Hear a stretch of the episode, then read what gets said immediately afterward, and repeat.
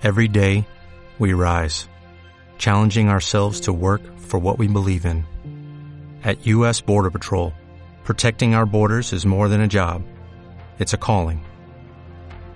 Agents answer the call, working together to keep our country and communities safe. If you are ready for a new mission, join U.S. Border Patrol and go beyond. Learn more at cbp.gov/careers.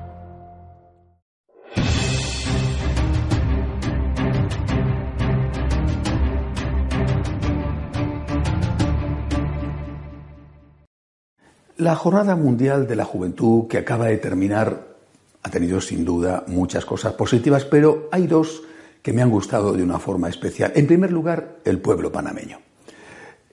A mí me ha parecido extraordinario el ejemplo de los panameños. Así se lo ha destacado el Papa desde el primer momento. Panamá se ha echado a la calle con una alegría enorme y ha demostrado no solamente que es un pueblo próspero, eh, que tiene una ciudad, una capital bellísima, súper moderna, sino que tiene una vocación de unidad. Tiene una vocación de puente, una vocación de ser un lugar de encuentro entre personas y entre culturas. Esto me parece de verdad muy importante. Creo que al menos los franciscanos de María que han participado en la Jornada Mundial de la Juventud, eh, muchos de ellos eh, panameños, así me lo han hecho saber, como se sentían no solo orgullosos de, de, que su ciudad se mostrara al mundo, sino de este ejemplo de sana fiesta, de sana alegría católica que estaban dando y de acogida a todos los que venían de lejos. La otra cosa que me ha parecido extraordinariamente importante ha sido la centralidad que ha tenido la figura de la Santísima Virgen.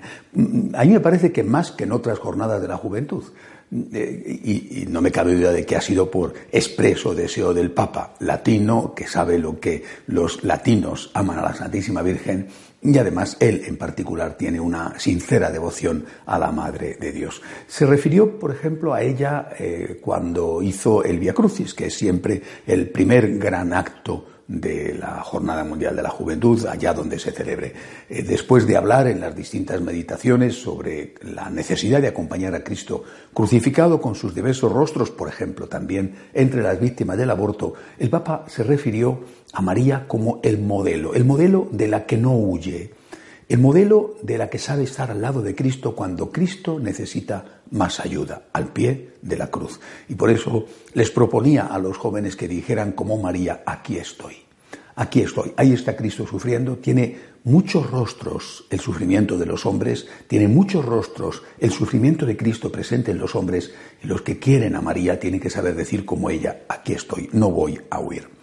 La otra, el, otro ejemplo, la otra referencia eh, realmente muy, muy hermoso fue durante la fiesta del sábado por la noche, la fiesta de, alegría, pero también de testimonios, eh, en la cual el Papa pues, le dio el tradicional mensaje a los jóvenes allí presentes y volvió también a hablar de la Virgen. Con un lenguaje muy juvenil, eh, dijo que, bueno, vino a decir que la Iglesia había perdido parte de su influencia pero que la que seguía siendo influyente, la que influyó de verdad en la historia más, dice el Papa, que ninguna otra mujer fue la Santísima Virgen y la llamó la influencer de Dios, la influyente, traducido al español, la que influencia. Y efectivamente, la Virgen fue la influencer de Dios. Ninguna otra mujer ni ningún otro hombre, excepto nuestro Señor, ha tenido la influencia, tiene la influencia que tiene María. ¿Pero por qué?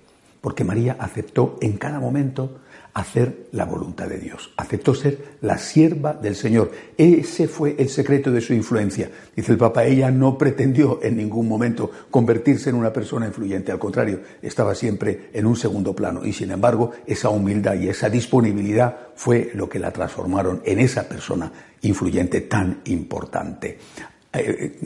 Tengo que decir que, sobre todo esto último me ha gustado de una forma especial, porque coincide con nuestra vocación, la de los franciscanos de María, de imitar a la Santísima Virgen.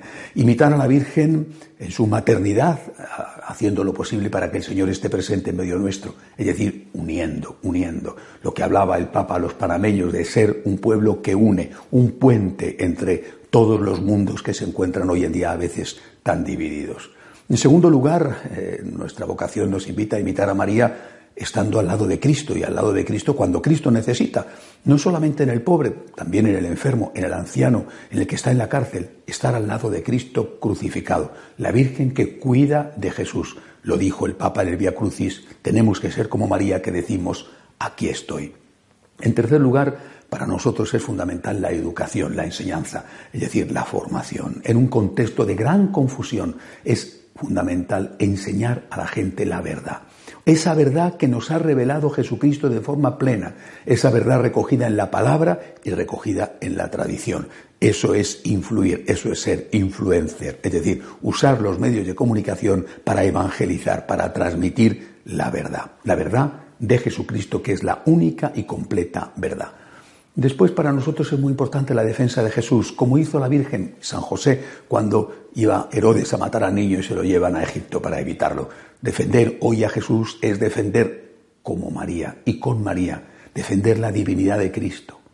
Defender que el mensaje de Cristo no puede ser tocado por nadie, que por encima del mensaje de Jesús no puede haber nadie y que las actualizaciones que se hagan al mensaje nunca pueden ser actualizaciones que traicionen al mensaje, que hagan decir lo contrario de lo que en realidad el mensaje de Jesús dice y dijo. Por último, el último punto para nosotros de la invitación de la Virgen es fundamental, la identificación con Cristo crucificado. No solo cuidar de Cristo crucificado, sino aceptar, aprovechar los problemas que tenemos en la vida, los que, los que nos hemos ganado con nuestros pecados o los problemas que han venido sin culpa nuestra, los problemas que tenemos en la vida para unirnos a Cristo y a Cristo crucificado como la Virgen hizo al pie de la cruz. Por eso, de verdad, me ha gustado muchísimo toda la referencia que el Papa ha hecho de la Virgen María.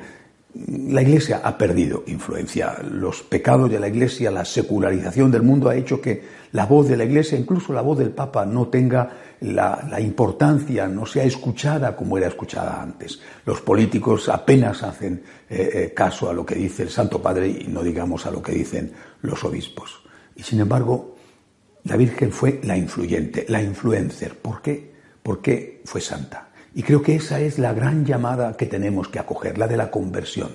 Conversión como pecadores que somos, conversión permanente, conversión para ser santos y para así, desde la santidad o desde el camino hacia la santidad, convertirnos en influencer como María, en personas que siguen dando un influjo positivo a la sociedad. Hasta la semana que viene con María, como siempre, si Dios quiere.